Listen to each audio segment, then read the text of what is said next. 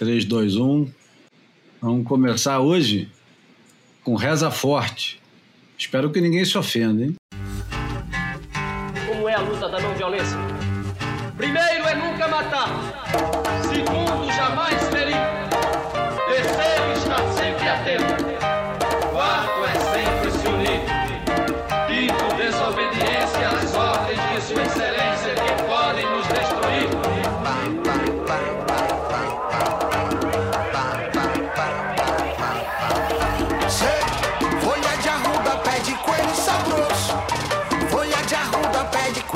Coelho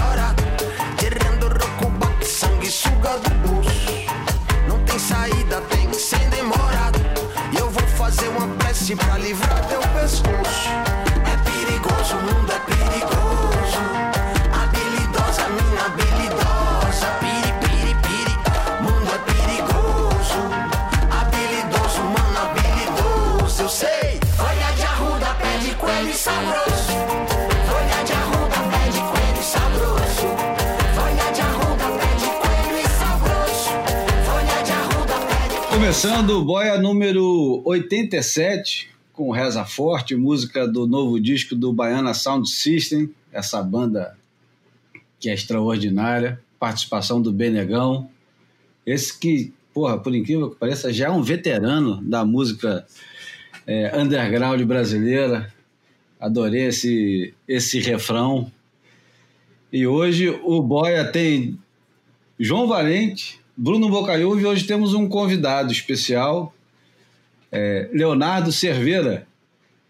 Eu vou é, explicar por que, que ele está aqui e quem ele é, e depois, como é, manda a etiqueta, ele, a gente vai dar as boas-vindas, né? O Leonardo, ele é fisioterapeuta, especialista em neurologia, fisioterapia neurointensiva e atua no processo de habilitação e reabilitação há mais de 20 anos com experiência nacional e internacional.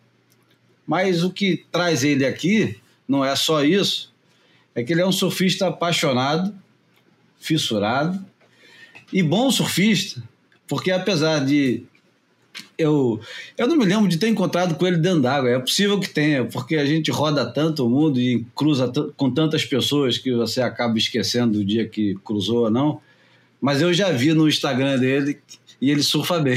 ele surfa bem. E isso faz sempre toda a diferença, porque né, muda um pouquinho a relação que você tem com o negócio. Não vou dizer aqui que quem surfa mal tem uma relação pior ou melhor, não tem nada a ver com a história mas o cara que surfa bem, ele inevitavelmente ele é sugado por uma é, por um vício, por uma doença de querer melhorar e aperfeiçoar aquele negócio que não acaba nunca. Eu tô com 53 e eu acho que com 60 eu ainda vou estar tá querendo consertar um braço, vou estar tá querendo consertar um, um, um, jeito de ou é, dropar ou dar um fazer qualquer besteira, né? Enfim, Bem-vindo, Léo. Como é que estão as coisas? Ah, tudo bom, Júlio? Tudo bom, João? Tudo bom, Bruno? Eu queria agradecer muito o convite e eu queria dizer que esse boia número 87, eu fui fazer uma pesquisa que me deixou muito feliz porque eu sou um fã do filme de 1987, O North Shore, que tem o Rick Kane, o, infame, né, da, daquele filme de Hollywood que eu estou me sentindo o Rick Kane aqui, na, com a presença ilustre de vocês aí.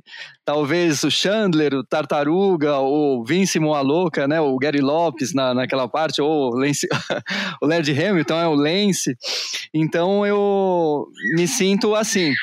Estou me sentindo aqui super honrado pelo convite e falar de surf e falar de fisioterapia e de uma forma de performance é, é muito importante. Eu acho que é, é fundamental. Existem muitas coisas que a gente pode falar sobre o sistema nervoso de como um atleta profissional ele pode reagir quase que instintivamente através desses reflexos primitivos que todos nós temos, eles estão integrados e quando você entra num sistema de estresse, você consegue reativar esses reflexos de uma forma talvez quase patológica ou não. E isso tem consequências no lado emocional, de estresse, e aí a gente vai discutir sobre isso, né? É, e todo grande, grande competidor tem que passar por esses microsegundos de decisão que acabam despertando essas coisas que o Roberto Jefferson disse que eram os sentimentos mais primitivos. é que Roberto Jefferson numa hora dessa. João, como é que estão as coisas aí? Estou te ocupando logo no Dia da Mulher, né? A gente está gravando na segunda-feira, hoje não é terça. É o Dia da Mulher, é um dia importante e, no entanto, como esse programa é um programa machista e misógino, estamos aqui quatro machos conversando sobre, sobre essa, essa inutilidade que é o surf.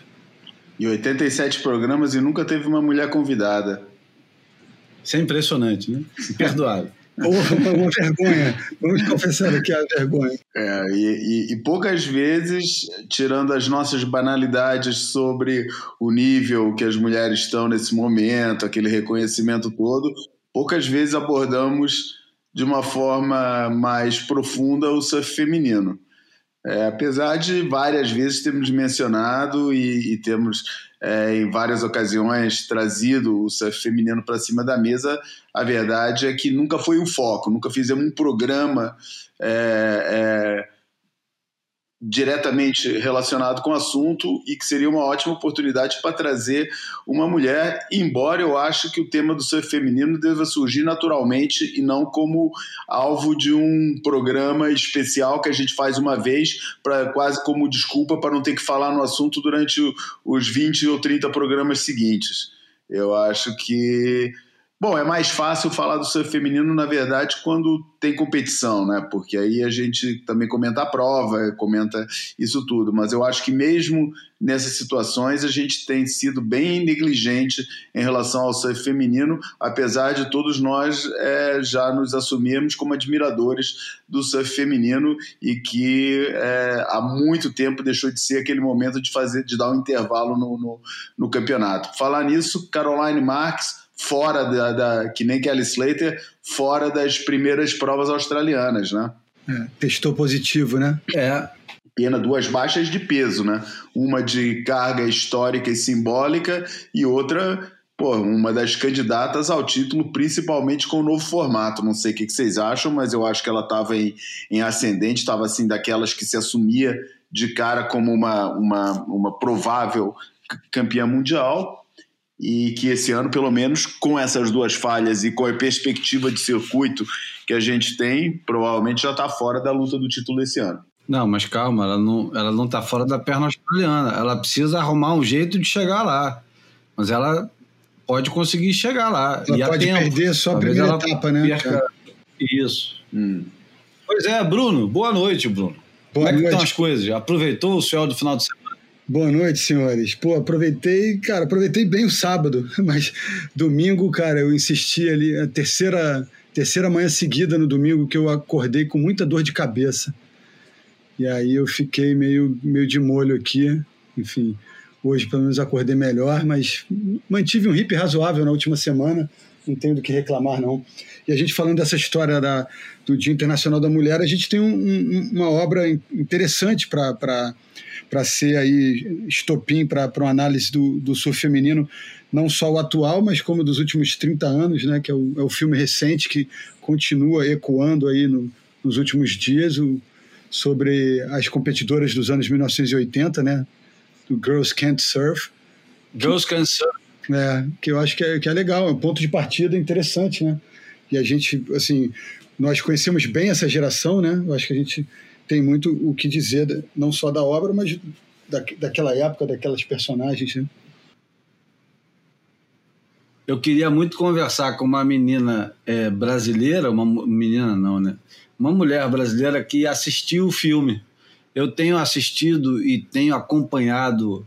Eu, eu sigo a página do filme no Instagram, sigo a, a turma toda que está lá é, bem documentada. Aliás, desde do, do Mundial dos Açores, é, Master, que eu tive lá com o João, eu, eu acompanho essa turma toda aqui. A turma, a gente está falando aqui da Pen Burridge, da Pauline Meser, Wendy Bota, Freda Zamba, Lisa Anderson. Eu, eu sigo a turma, mas quem tem feito barulho de verdade agora tem sido a Pauline Meser, que inclusive inspirou um texto do, do sempre indignado Steve Shearer, falando sobre o papel que a WSL teria e tem agora. E Bruno, eu quero escutar você depois do que eu vou terminar de falar. É, a responsabilidade que, que a WSL tem de consertar determinadas coisas que foram erradas. Porque a WSL, como ele diz e diz muito bem, não pode ser dona só das, dos acertos, né? Ela também tem que assumir alguns erros.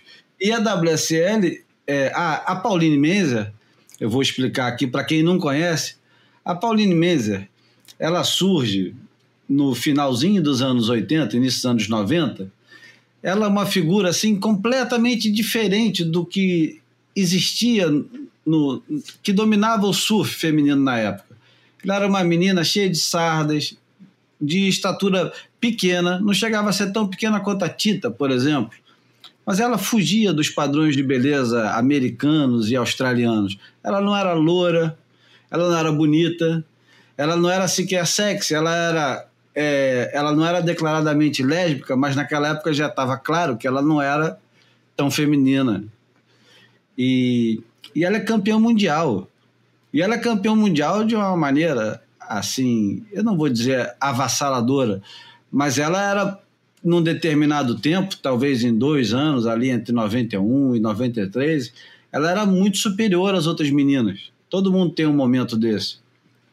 Depois a Lisa vai é, dominar o esporte completamente. A Lane Beatley vai bagunçar o coreto e ganhar sei lá quantos títulos seguidos. Enfim, o negócio depois degringola. Mas a, a Pauline Menzer nunca foi valorizada. Nunca. Ela era uma coisa exótica, interessante e, poxa, por acaso foi campeã mundial. E ela nunca foi devidamente é, premiada pelo título mundial de, dela e o pessoal fez uma vaquinha. Ela hoje em dia dirige ônibus lá é, no norte da Austrália, assim como Steve Schiller, acho que eles trabalham inclusive na mesma empresa, e fizeram uma vaquinha para consertar esse erro dela nunca ter ganho o dinheiro que supostamente deveria ter ganho na época. Enfim, enquanto outras meninas ganharam bastante, outras mulheres, desculpa, eu sempre me acabo caindo só atraiçoado por esse negócio. Outras mulheres ganhavam um bom dinheiro, ela nunca teve os, os patrocínios e, e, e, a repercussão que ela merecia. Enfim, a, a história é boa, ela vai muito além disso. E você acha que a WSL deveria consertar alguns erros que ficaram da ASP e da IPS, Bruno, ou só se vangloriar pelos sei lá quantos anos de surf profissional. É, eu acho que, é, enfim, é muito mais fácil, né? É celebrar os acertos, né? Agora, é, fico imaginando que, de que maneira isso poderia ser promovido, né? De repente poderia ter umas aquelas baterias Heritage Hits com, com, com mulheres, né? E, e, ela é um personagem riquíssimo mesmo. Ela, ela dirige um, um, ônibus escolar na região de Byron Bay, né? Que fica ali no, no extremo norte do, do estado de Nova Gales do Sul, que vai receber agora o, é, o, o, o, circo inteiro, né? Onde, onde desce né? onde desce esse voo fretado. Quer dizer, já desceu, né? A turma já está lá no, no, no, primeiro dia da quarentena enquanto, enquanto gravamos aqui, né? E eu fico tentando imaginar outras maneiras que, que a gente poderia, que eles poderiam celebrar o, o, o trazer à tona, ou enfim, enaltecer, fazer algum tipo de resgate histórico desses personagens, né? É, cara, você sabe que eu tive. Eu conheci ela em 91, 92 aqui no Rio. E eu, eu e meu irmão Marcos, a gente acabou por conta da, do Rodrigo Soares, que o João e, e, e, Júlio conheceram bem, que era amigo nosso, Shaper, que rodava o mundo. O, o, o Rodrigo ficou muito amigo da Miyuki Onosato. Então, durante uma alternativa, que se não me engano foi o de 92, ou até do ano do título, 93, a gente levou a Miuki, a Pauline e a Trude Todd, eu, Marcos e o Rodrigo, fomos para o Itangá Golf Club, que meu pai era sócio, para levar as meninas na amizade, para conhecer um lugar diferente na Barra, é, bater um rango depois do surf e tal. E aí, enfim, eu tive. É, privei da, da intimidade. Era uma menina super tímida, super educada, enfim, mas que é, passava incógnito mesmo, porque era, não era muito solar, não, como o Júlio disse, né, não, não, não, não tinha esse estereótipo da, da, da garota surfista que, que tão em voga na época que perdura até hoje, né, que tanta gente luta para quebrar isso, né? E, e, as brasileiras ajudaram muito a quebrar esse estereótipo na base do talento e da, da, da garra mesmo. Agora não podia beber, que ficava selvagem, era divertido, cara. é. Australiano, de uma maneira geral, né? Bom, Léo, já que a gente está falando do, do início do circuito, Aham. é, essa continuação do início do circuito, que é uma continuação que parece que não termina nunca, e agora mesmo ela vai se estender por quase, sei lá, um mês e meio, o, o pessoal que está no auge dos seus poderes, né? Uhum. vai precisar ficar agora em confinamento durante 14 dias. Ô, Você que trabalha com, com, com, com esses impulsos todos que passam pela nossa cabeça e que às vezes passam desapercebidos, o que, que acontece agora quando você coloca um monte de, de, de pessoas assim no, no auge da, da, Da performance.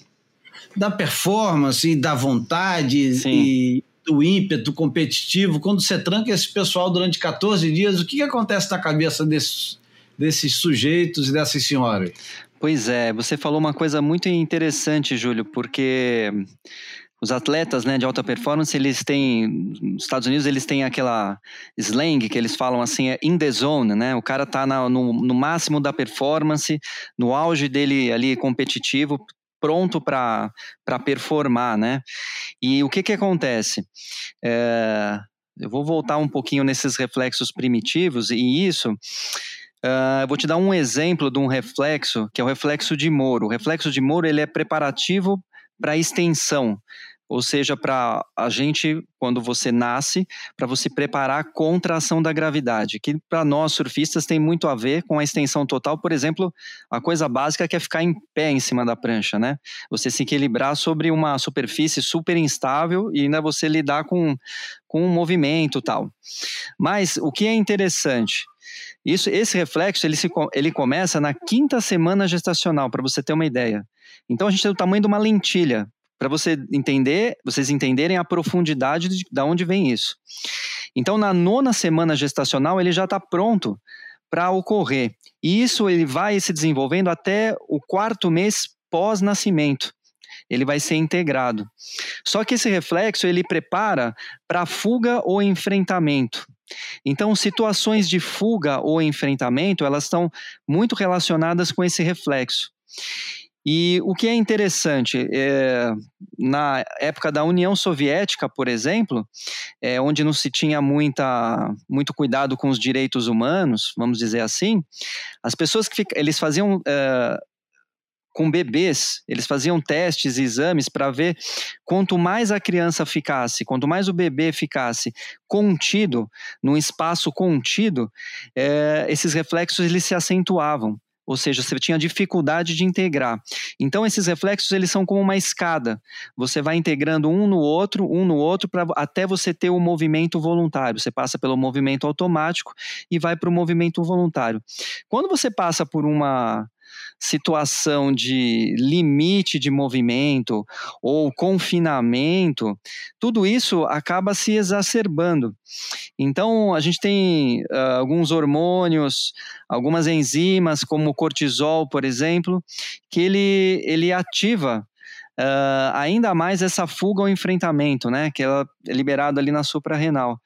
Então, isso para um atleta de, de performance, além do fato, se ele não estiver ali trabalhando a musculatura dele, se ele não estiver preparando eh, o corpo dele para a atividade, quanto eu fico imaginando que antigamente, eh, antigamente não, algumas semanas atrás, tinha o papo que ia, eles iam ficar 15 dias nos Estados Unidos e depois 15 dias, imagina, quatro semanas, né? É, existe um estudo, para você ter uma ideia, que eles fizeram com atletas de basquete, que deixaram os caras eh, quatro semanas sem atividade. Olha, presta atenção. Eles deixaram os- o pessoal jogando videogame, atletas de performance, de basquete, jo- eh, por quatro semanas sem atividade. Quanto tempo você acha que eles voltaram ao pico de performance novamente? Sem treinar, sem fazer nada, só se alimentando ali, ia, jogava videogame e tal, voltava. Vocês têm ideia de mais ou menos quanto? Não faço a menor ideia. Por faço volta- a menor ideia. Nove meses para o cara voltar ao pico de performance que ele estava. Fala sério. É, exatamente. Então, Que isso, se. cara? É, é muito doido, né? Então, se o atleta não tiver ali, por exemplo, no confinamento, né, que eles vão ficar ali fazendo a quarentena, se ele não tiver ali trabalhando a musculatura dele de uma forma séria, ah, nós vamos acabar vendo várias situações durante ah, as provas aí que vão ser, de certa forma, acho que após esse boia, peculiares, né? Porra. Ué, mas é, di- Mas diante tá disso que que- você Está se referindo Fala, a, le- a situações de lesão ou de Não. baixa, baixa performance? Olha, João, pode ser até de lesão, rapaz, mas o, o- eu acredito na performance mesmo, sabe? Então, se eles não tiverem esse cuidado, apesar de ser só apenas duas semanas, né? E eles devem entrar, obviamente, treinando muito, mas existe o tempo da prancha, né? Existe o tempo ah, ali no, no mar. Então, eh, você performando em alta performance, isso faz uma diferença significativa, né? Duas semanas ali sem atividade. Mas eu acredito que todos devam estar levando os seus técnicos, os seus preparadores. Eu sou muito amigo do Eduardo Takeuchi, por exemplo, que é do Personal Boards, que treina Filipinho, Pô, né? sangue bom Ian. demais e super competente. É. É, eu tenho uma história engraçada, encontrei ele uma vez no, no Hawaii, antes da. Eu fui fazer um curso na Califórnia e tinha umas milhas, eh, por sorte, né? E aí eu acabei indo pegar um swell ali antes de fazer esse curso. E, e encontrei o Filipinho na água, um Haleiva que estava muito bom, muito bom mesmo. Tinha Danny Reynolds, o que eu gosto assim da linha dele, é, o Conner Coffin, tinham vários caras, o, o, o Griffin Colapinto, e o Filipinho sempre muito simpático, né? E aí eu perguntei, ah, ele é, o japonês tá aí e tal, o Edu Takeuchi tal, super gente boa.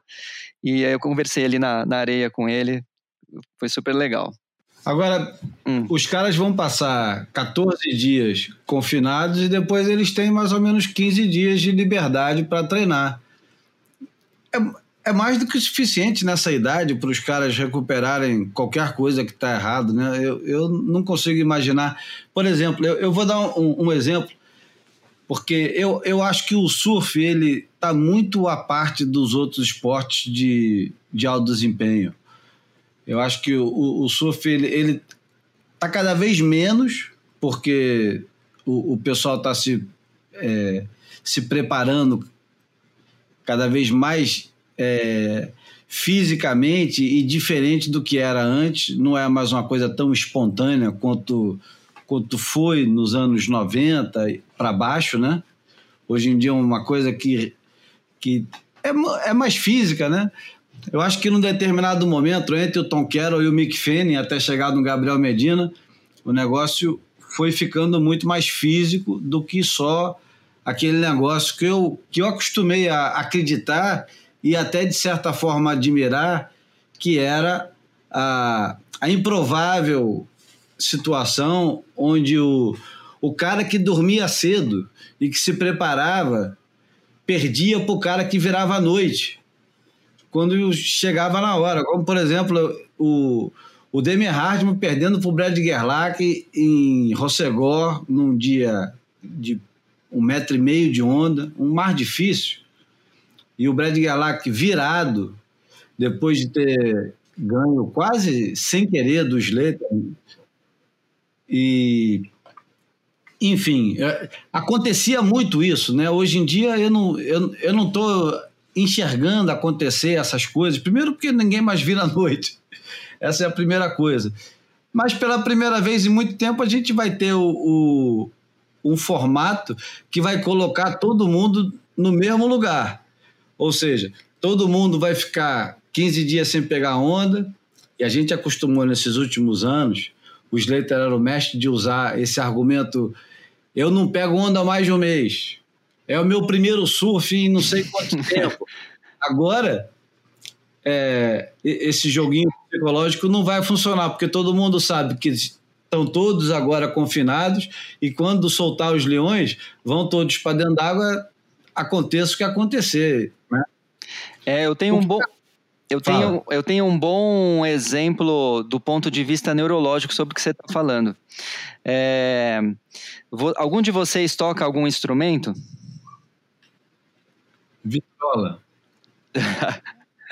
É, porque o que eu quero, o exemplo que eu quero dar é, é, o seguinte, por exemplo, se você vai tocar um violão, você toca violão, sei lá, na adolescência você começou a tocar o violão e aprender a dedilhar ou uma guitarra, tal.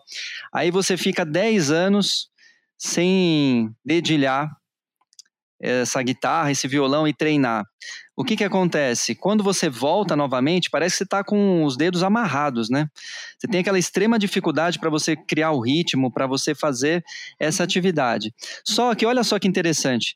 Por exemplo, se você for andar de bicicleta, você pode ficar 10, se você souber andar de bicicleta, você pode ficar 10 anos sem andar de bicicleta, e quando você vai andar novamente de bicicleta, você simplesmente dá aquela derrapadinha assim e vai embora e, e continua andando, né? E sabe por que, que acontece isso? Justamente pelo o mapa motor. E o mapa motor ele é interessante porque quando nós andamos, nós replicamos o movimento quase que o da bicicleta, de você repetir ali quando você dá um passo, outro. Ou seja, esse mapa motor ele continua ativo. Então, se você diminui a atividade do mapa motor, ele não é mais energeticamente autossuficiente. O que, que acontece? Ele tende a se é, ir diminuindo. Tudo no nosso corpo que você não utiliza, você vai evoluindo. Então, eles fizeram um, um, estudo muito interessante que eu até deixei com o Júlio, se ele quiser colocar depois no grupo lá do Telegram, que eu sei que ele sempre coloca as coisas lá. Tem um livro do Norman Deutsch que é muito interessante, que chama O Cérebro se Transforma. E nesse livro, ele tem uma pesquisa que eles fizeram com nanotecnologia com macacos. E olha que interessante, eles queriam saber se o mapa motor ele é modificável ou não, se você consegue aprender para nós, por exemplo, uma nova manobra em qualquer idade ou não. Então, uh, olha que interessante, eles começaram a mapear os dedos dos macacos. Então, com nanotecnologia, eles colocaram e viram lá, olha, na, aquela área do córtex, ela ativa o indicador, a outra indica o polegar, o dedo mínimo, o médio, é assim por assim vai. Então, o que, que eles fizeram? Eles acharam ali os pontos, Aí falaram assim: vamos amarrar os dedos dos macacos. Então eles costuraram os dedos dos macacos, quatro dedos, deixaram o polegar aberto. E aí fizeram ressonância magnética novamente. E olha que interessante: a área que ficou sob domínio, sob em, em conjunto, ela aumentou no cérebro. Ou seja, quando você tem a ativação dos neurônios com, com mais frequência, com mais poder, você faz uma área de dominância no seu cérebro. E aí, depois de mais quatro semanas, eles cortaram lá as costuras do dedo dos macacos, fizeram novamente para saber se o mapa motor voltava. Então ele voltou, voltou ao normal. Então isso é plenamente mutável. Então, com relação a você performar, isso tem uma, uma grande influência. O que eu quero falar para vocês é que se, esses reflexos primitivos, que eles ditam inclusive comportamento, que é essa relação de fuga ou enfrentamento que a gente estava dizendo, seja mais ou menos 87% fogem, é, os outros 13% enfrentam. Então você tem uma relação muito interessante disso. Então, o que, que acontece? Esses reflexos primitivos eles têm uma área de dominância no cérebro. E quando eles dominam uh, esses movimentos, você tem repercussões que são psicológicas. né? Então, o cara valentão, ou o cara que vai enfrentar. Então, nessa coisa que o Júlio falou sobre a espontaneidade aí do, do, do, surf que você via mais anteriormente, você via muito isso, né? Você tinha. Eu lembro daquele clássico de 91 do Tom Carroll, que ele simplesmente ele detonou naquele Pipeline Masters, que até, Bruno, é, eu me lembro que uma coisa que eu me apaixonei pelo surf em 91, quando eu vi no Realce, aqui em São Paulo, né, na TV Gazeta Gazeta, uh, passando lá essa bateria do, do, do Tom Carroll, e eu lembro que tinha uma história muito interessante de que o, Derek, o falecido, né, Derek Rowe, deu aquela apavorada no Tom Carroll antes de entrar, e aí o Tom Carroll, naquele, naquela atitude quase que kamikaze, né, que tem aquela cena icônica daquele drop ultra radical, ultra vertical do tudo ou nada, né? Então algumas coisas assim que são, sabe, latentes no surf profissional que, que tem uma relação muito importante com isso que eu estou falando de ponto de vista neurológico. Aliás, é uma coisa que requer estudo futuro, né? É, a quantidade de, de anfetamina que esses caras consumiam para conseguir o que eles faziam dentro d'água, né? Caramba. Pois é. Eu vou te e, falar. E, eu, eu uma, isso tá... Não sei se você sabe explicar isso, Léo. É, eu, eu, senti com a tua explicação uma, uma profundidade que deu até uma coceirinha aqui na nuca de prazer, cara, de, de mergulhar num tema é, tão que rico que, que a gente é, raramente aborda, né, cara? É, eu acho isso muito interessante. Porque a, a, anfetamina, ela dá uma coragem falsa para esses caras também, né? Os caras ficam meio inconsequentes, né? Pois Além da coragem, vai mais uma coisa meio química nesse negócio, né? Júlio, você tocou num ponto interessantíssimo, porque tem muitos estudos falando sobre, sobre esse assunto, né? Eu vou dar um exemplo para você, que é interessantíssimo, mas, por exemplo, o, eu vou dar um ponto de vista até meu pessoal. Meu filho Lucas, a gente tinha. Eu tive essa capacidade de, com cinco meses, ir para a Califórnia para ir com ele para o norte da Califórnia, e depois, com um ano, a gente foi novamente e eu tive um acidente nos Estados Unidos. Eu parei o carro num semáforo, indo, a gente estava indo no zoológico de San Diego, e ele tinha um ano, e, e aí, cara, ele, eu saí do zoológico de San Diego, que é muito maneiro para quem tem filho, assim, para levar é o maior do mundo. E aí eu saí e falei, pô, deixa eu, vamos passar pela praia e ver se tem onda, né? E aí eu entrei assim, da, saí da freeway, entrei e aí tinha um semáforo parado com o carro do meu lado, parou. E dois meninos numa caminhonete muito antiga, 16 anos, bateram no nosso carro atrás e nos jogaram assim uns, sei lá, 15 metros à frente. Eu tava numa minivan e o Lucas fez um whiplash, um chicote. E com um ano de idade, depois eu fui estudar isso, porque quando você está se desenvolvendo e você tem esse, esse impacto muito grande, você retorna para os reflexos mais primitivos. Então você tem um atraso no desenvolvimento, coisa que ele não tinha. Então ele virou um andador de ponta de pé, ele ficou hiperativo. Então uh, eu fui estudar isso a fundo, que como vocês sabem, né, o amor é o que transforma. Então para o meu filho era uma coisa que eu fui me ultra especializar nisso daí.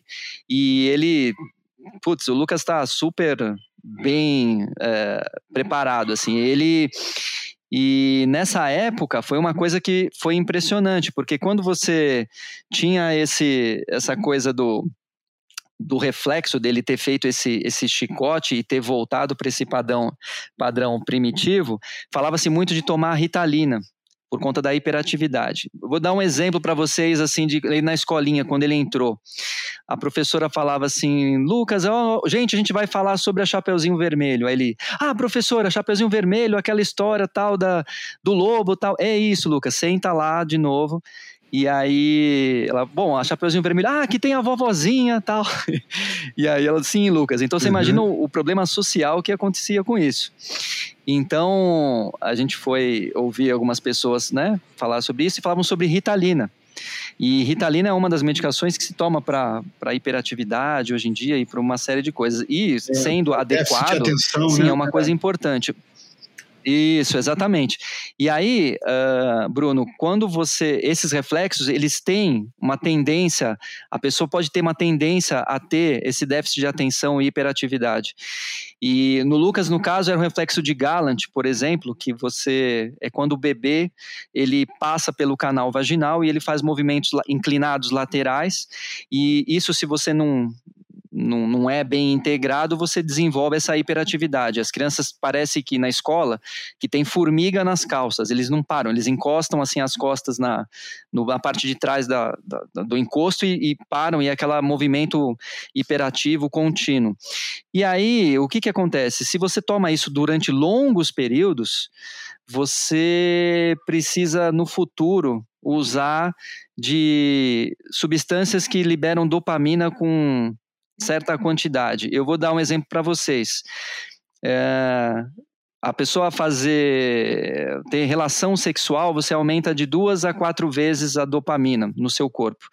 Você correr, que hoje em dia é uma é quase um vício, né? Tem essas corridas de rua, o pessoal adora isso. Você aumenta de quatro a seis vezes o nível de dopamina normal do seu corpo.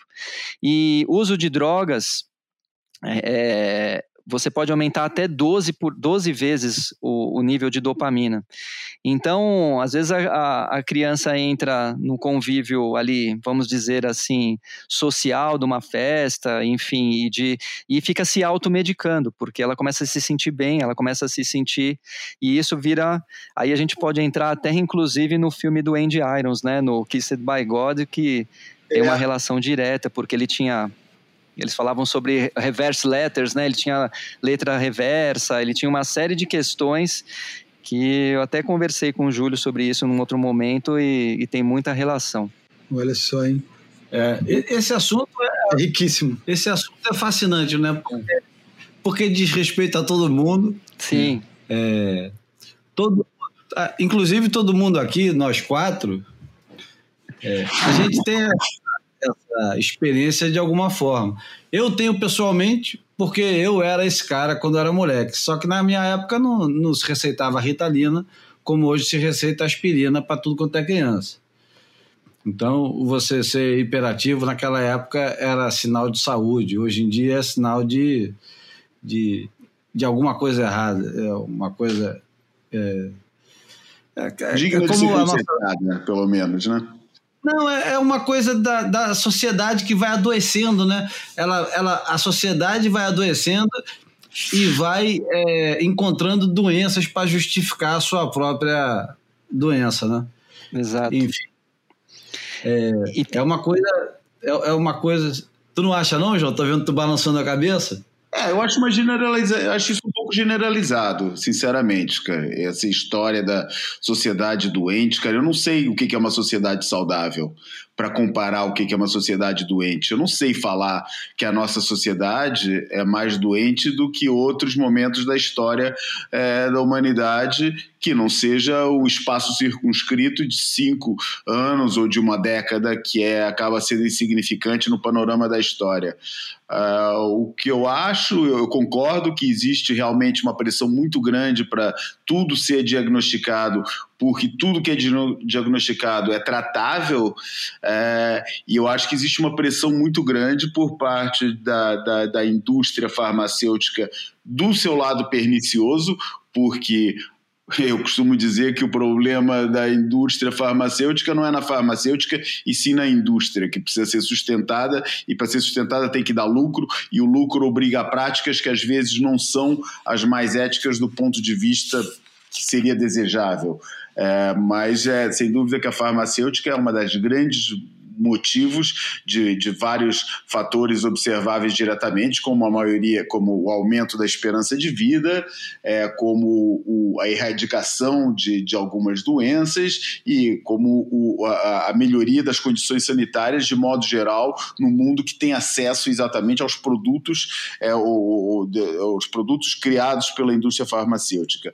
Mas existe uma pressão muito grande para utilizar. O grande problema, eu acho, da, da, da, da do, do, tratamento através de químicos desse tipo de situação é que se apresenta muitas vezes como uma, um, uma solução é, fácil e não diria que instantânea, fácil e instantânea com um grande par de aspas aqui, né, porque nada num caso desse é fácil, mas, por exemplo, o, o, o meu filho é, do meio, ele foi diagnosticado com, com, é, com síndrome de falta de atenção associada a é, é hiperatividade e, e sobredotação.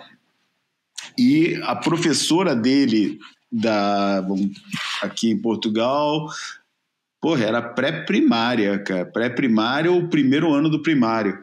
É, não sei fazer bem a correlação, já não lembro como é que é. Mas ele tinha é, sete anos e, e a professora dele, um mês depois, praticamente ela recomendou para gente, olha, eu não consigo lidar com ele, vocês têm que tratar esse menino, tem que dar uma medicação para ele, para eu poder lidar com ele, entendeu? E a gente recusou essa, essa, essa versão dele desde logo, porque a gente conhecia e sabia que reconhecia as coisas, os desafios que ele tinha, mas também sabia que não era um caso tão grave para como uma criança desse tamanho sair medicando, né? Então a gente é, é, apostou em, em, em procurar escolas com outra metodologia é, que valorizasse mais o indivíduo e funcionasse menos em função do grupo e que valorizasse o indivíduo e o comportamento individual de cada um, tentando encaixar dessa forma, que não era fácil, também não é uma coisa, aliás, é bem mais difícil, aliás, como pode ser imaginado, é uma coisa bem mais difícil, mas a verdade é que ele fez o seu processo, hoje em dia está integrado no, no, no, no, ensino normal e está integradíssimo, não é nem mais nem menos que, que ninguém, é bom numas matérias, ruim nas outras, gosta de umas, detesta outras, como todo mundo, e nunca recorremos e não foi só a professora, não foram vários amigos, todo mundo, não, vocês têm que dar medicação, porque isso aí vai resolver logo de uma hora para outra. Cara, e, e, eu acho que o perigo é essa ilusão, essa ilusão não, essa, essa, essa tendência de facilitar uma coisa que pô, que de repente é um, é um aprendizado para ele, um aprendizado para a gente como pais, é um, e para a sociedade como um todo, o não recurso automático ao, ao, ao medicamento. Mas, é, enfim, mais uma vez, respeitando altamente as conquistas da medicina e as conquistas da indústria farmacêutica. É só, é só isso. É, é, eu, eu, fico nessa dúvida daí da, da, da, da, de classificar a nossa sociedade como uma sociedade doente. Nossa sociedade tem desafios, como todas as sociedades em todos os seus tempos tiveram desafios. Cara. Eu não consigo fazer uma hierarquia de que sociedade era mais saudável do que essa. Porra, cara apesar de tudo, né, a gente tem plataformas para reclamar, porra, a gente porra, pode denunciar, pode, enfim, tem uma série de situações que foram criadas por essa sociedade de doentes que, em sociedade de outros tempos, teoricamente mais saudáveis, né? Porque já que a de hoje é, é, é muito doente, só pode ser em comparação às anteriores que eram muito saudáveis, né? Por isso, né, hoje em dia, eu acho que a gente tem dispositivos que nas sociedades mais saudáveis não tinham. Claro, tem novos problemas que põem novos desafios. Eu, nesse caso, nessa, nessa, não, não sou nem um pouco adepto da classificação da nossa sociedade como um espaço muito doente. É um espaço com suas doenças, com seus desafios, como todos os outros momentos históricos do, do planeta. Né? E o que, que é a nossa sociedade? Né? A gente gosta de falar da sociedade global. E você está se referindo exatamente a quê? A sociedade que você vive aí no Rio de Janeiro, ou você está é, falando da, da, é, do que está acontecendo no Burundi, ou, ou, no Laos, ou na Indonésia? O que, que é isso da sociedade do, de hoje em dia? Enfim, mas isso já vai desviar muito do assunto da conversa. É só porque eu. Pô, né, é, essas histórias me parecem aquela que fala: ah, quanto mais eu conheço é, o homem, mais eu gosto dos animais. tal. Pô, você só está falando isso porque você é um ser humano, cara. Se não fosse por humano, você nem tava enunciando essa é. frase, cara. Por isso, pô, é. aí, né, cara? Poupe meus jargões, tá? Esse, é, esse, é o boia, meu irmão. O boia é o lugar que tem o iconoclasta do iconoclasta, entendeu? É. Ai, ai. Agora tem um, tem um livro muito interessante, chama Reflexes, Learning and Behavior, né? Então, reflexos, aprendizado e comportamento. Uma janela para o desenvolvimento. É, Peter Blight e Sally Goddard é um, são um casal de neuropsicólogos e eles desenvolveram essa parte dos reflexos primitivos. Quem que tiver interesse de, de entender e se aprofundar nisso, porque tem muito a ver e como você faz ah, exercícios através de exercício físico, tem várias, várias técnicas, pode se usar até laser, que tem até o mesmo fator da medicação sem o, todos os comprometimentos que a medicação pode se se comprometer aí, né, ah, de certa forma o uso indiscriminado ou de uma forma equivocada, né? Mas é, é muito interessante isso, porque é, Vou dar um exemplo. Vou dar um exemplo de um desses reflexos. Por exemplo, eh, a pessoa é extremamente é, rígida e tudo organizado. Então, o cara, se você muda ali um pouquinho no, no armário dele, trocar ali uma roupa, colocar de lugar, aquilo já é, é quase um, uma tendência a um toque, sabe? E existe outros, por exemplo, é, as situações novas. Por quê? Esses reflexos, eles vêm muito da parte sensorial. Então, situações novas. é, você imagina um mar ali que o cara nunca enfrentou, ou então um mar grande. Então, essas situações de desafio que são inesperadas, elas liberam muito cortisol. E esse cortisol ele se liga numa área do hipocampo que tem muito eh, essa relação à fuga ao enfrentamento. Então, a pessoa é aquela dor na barriga, aquela dor de barriga, é aquele descontrole emocional, é aquele cara que, por exemplo, o mar tá enorme e o seu amigo fica, pô, vai acontecer isso, vai acontecer aquilo. O cara fica tentando te convencer a você não cair. Então, tudo isso tem uma influência direta na, na performance dos atletas, inclusive, né? Então, o cara que tá ali sempre bate na trave, ele não consegue, sabe, alcançar aquele momento ali, porque ele tá no no estresse máximo ali, né? De uma bateria que depende de milhões de coisas. Eu fico imaginando a corrida do título mundial, sabe? Quando eles chegam ali naquele. Tanto é que você vai vendo os atletas que são já são mais. É, é- é- até quase coloquial, né? Da- Das pessoas falarem assim, pô, o cara já é mais experiente na, na chegada do título ali, ele tem mais experiência, ele leva uma certa vantagem.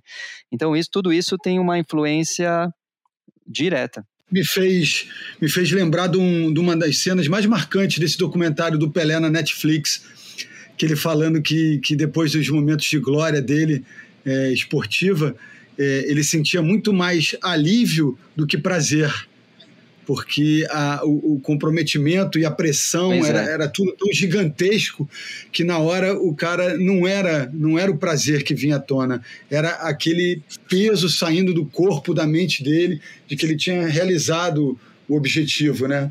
Então, assim, para ter uma noção de, de, de como isso é Sim. oneroso, né? como isso é pesado para quem carrega, né? Não, e a, e a situação do estresse constante, Bruno, você falou uma coisa muito interessante. Eu vou dar um exemplo para você sobre. Eu conversei com o Júlio sobre os telômeros. Os telômeros, eles são uma parte distal do cromossomo que, quando vai tendo as, as trocas, as mitagens, né, a- a- as repetições desse cromossomo, quando você entra em situações de estresse, você diminui esses telômeros. Como que eles descobriram isso?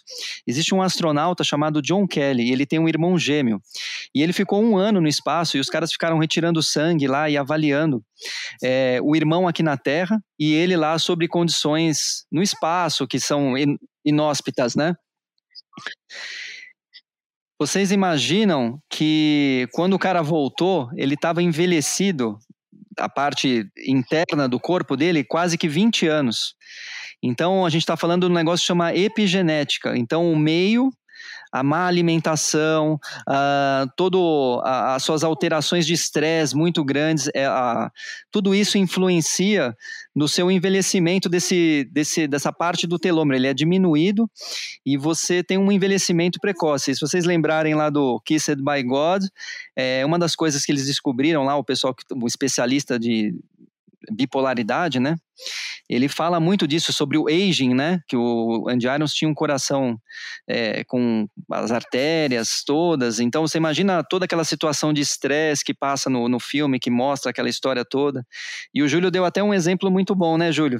Eu, para começar, eu, eu preciso fazer, contextualizar um pouquinho melhor o negócio do, do Kiss by God, porque eu acho que o Kiss by God ele, ele tem um. Ele, ele para simplificar quem está ouvindo, ele tem uma desculpa boa para tudo que o, o, o Andy Irons fez, que é a tal da. Como é que é? Bipolaridade. E quando você estava me explicando, Léo, eu imediatamente, quando você começou a descrever como o, o Andy Irons envelheceu da forma que envelheceu é, depois da autópsia e tal, eu lembrei do capítulo do Rui Castro dedicado à autópsia do Garrincha, dizendo que o Garrincha, quando morreu, ele tinha mais 30 anos. E ninguém discutiu a bipolaridade do Garrincha. É que o Garrincha, ele abusou pra caralho do álcool, como ninguém nunca tinha abusado. Quer dizer, mentira. Muita gente abusou É, mas não e continua abusando. naquele nível. Mas num cara, num, num cara que estava no nível do, do Garrincha, é, bebendo do jeito que ele bebia e jogando futebol levando injeção em cada jogo, porque todo mundo sabe que ele jogou anos e anos com Infiltração. infiltrações no joelho dele para poder aguentar as dores insuportáveis que ele tinha no joelho, que já não era normal, não era de um corpo normal, né? ele era um cara todo, todo entortado, né? Enfim, e, e eu acho que essa relação que o o Rui Castro tem com, com a história do Garrincha e, e a descrição que ele faz da autópsia do Garrincha, dizendo a idade que o fígado do cara tinha e a idade que o, que o legista faz daquele corpo tão maltratado. E você falou do Andy Irons. Mano, pô, o Andy Irons ele se maltratou demais, cara. Não foi não foi a tensão da competição que fez ele envelhecer. Ajudou, Sim, Eu é um tenho- complementar. ajudou pra cacete, porque ele era um cara extremamente passional. E eu acho que quanto mais passional, mais o cara envelhece. Estamos aqui para provar isso, né? o- eu acho que um cara que nem o, o, o Damian Hardman, que era conhecido como The Iceman, o Homem de Gelo, ele deve ter sentido menos, deve ter doído menos nele os momentos de tensão, mas pro, pro, pro Andy, assim como para mais uma porrada de gente que nunca conseguiu nem um pentelho do que o Andy conseguiu, é uma avalanche de sensações, coisas que envelhece anos e anos. E é- essa é a parte que é fascinante né, do nosso cérebro. Né? Exatamente. A mesma situação vivida com intensidades completamente diferentes, assim, de um a mil. Sim, porque o desenvolvimento motor e psicossocial é diferente em cada indivíduo, né? Dentro do, da, da- cada pessoa tem umas experiências diferentes, ela sente diferente e isso vai ter essa influência diferente. Como essa, esse negócio que eu estou falando para vocês sobre essa atividade de- primitiva, né?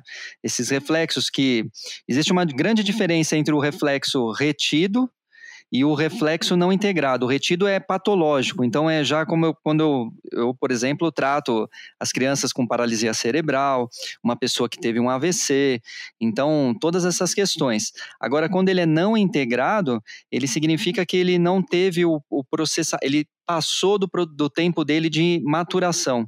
Então você fica com, vamos dizer assim, um ah, como eu poderia falar, poderia ser um, um, um link, uma, uma inadequação do- dessa construção mais, desse alicerce mais básico.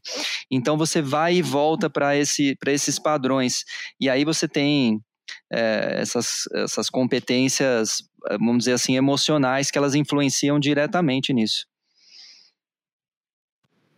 Léo, você descreveu, quando conversou comigo, um pouco antes do programa, Uhum, que você trabalhava com, com as pessoas perfeitas para você é, entender como é que eram esses é, reflexos Sim. e esses é,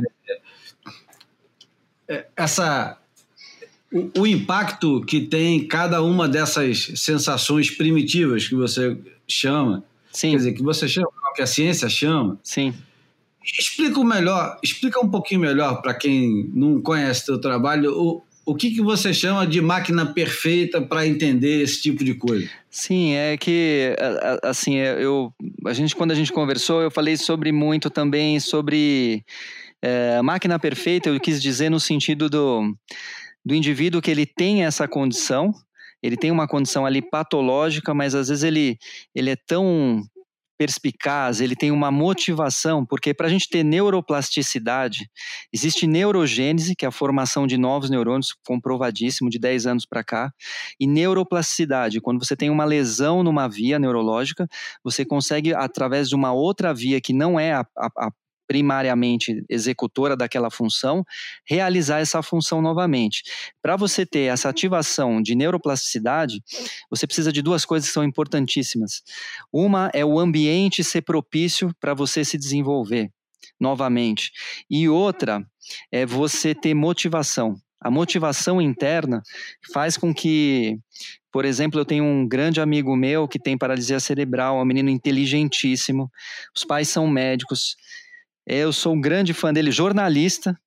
Ele se formou em jornalismo. Ele, com 16 Caramba. anos, ele é, ele, e com 16 anos, Bruno, ele tinha, é, ele tinha pontos suficientes para fazer medicina.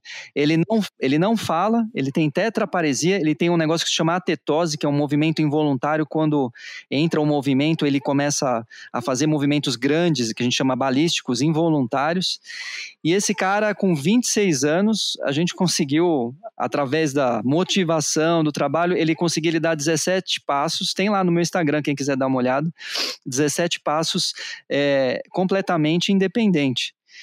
Então você vê que às vezes as pessoas falam: ah, passou de certa idade, você não se desenvolve. Não. É muito importante você ter essa, essa motivação. E, e se você me permite, Júlio, falar, eu gostaria até de falar de um, de um ponto que é importantíssimo nisso, que chama capacitismo, né? E a capacitismo é, vamos dizer assim, é um preconceito pra, com pessoas que têm deficiência física de não conseguir realizar determinada atividade. Por te dar um, colocar vocês nesse ponto, assim, todo mundo que está ouvindo, é, esse menino ele foi uma vez é, o cara eu falei que ele é inteligentíssimo, né? Só que ele não se comunica, ele não fala, ele usa uma um, ele usa um computador que lê a íris do olho dele e ele consegue digitar ali através dos olhos. E pô, o menino é super inteligente. Como eu falei para vocês, tinha ponto para fazer pontos para fazer medicina. É, esse cara foi tirar a carteira de trabalho para ele de trabalhar. menino, ele tem quantos hoje em dia? É 26 anos, né? É que pra mim eu, tenho, eu vou fazer esse menino 45, tem? né? É 26? sempre menino. É, ele tem 26. E ele foi tirar a carteira de trabalho dele, e aí quando veio a carteira de trabalho, estava escrito analfabeto. E a mãe ficou tentando, com ali com o pessoal que, do, que trabalhava ali, tentando falar para ele, a mãe médica, né? Não, mas ele não tem essa condição tal. Bom, no fim eles colocaram não foi possível avaliar. Quer dizer, é o completo, na verdade, não estou criticando a pessoa que fez isso, mas é o despreparo, né? Não tem o preparo para entender isso. Isso me, me chama duas coisas assim de atenção, como as pessoas não, não, não prestam atenção nesse ponto. Quando eu era garoto, assim, o, Tayu lançou aquele livro dele, Alma Guerreira, né? E eu fui numa surf shop para comprar o livro. Falei, pô, o livro do Tayu, eu preciso comprar, preciso ter esse livro. E eu cheguei na, na surf shop e o cara falou, não, aqui a gente não vende livro. Eu falei, não, não é possível, né? Então, é, é aquela coisa de, de- da falta de, talvez, informação e de cultura, sabe? Assim, do, do, do- da, negócio do surf, da raiz do surf. Mas é, me lembrou essa, essa, esse ponto, porque eu lembrei do documentário Unstoppable, da Bethany Hamilton, provavelmente vocês já assistiram esse último, e tem aquela cena em Fiji que ela dá aquelas manobras, que ela estava super desapontada e ela, ela teve uma performance bem fraca em Trestles e aí ela vai para Fiji, ela treina pra caramba, quer dizer, a motivação e ela dá aquela última manobra assim em cima da Tyler Wright, que ela estava era a número um do mundo naquela época e ela para numa pose assim super é, altiva, assim, mostrando, pô, ela tem toda aquela dificuldade sem um braço, tem os estava grávida, é, teve o, o, bebê recente, então ela todo aquele treinamento para ela, é, eu acho que é um negócio muito inspiracional, assim, é super né, válido para a gente sempre pensar que a motivação é sempre uma coisa a mais, né, para você conseguir os seus objetivos. E fundamental.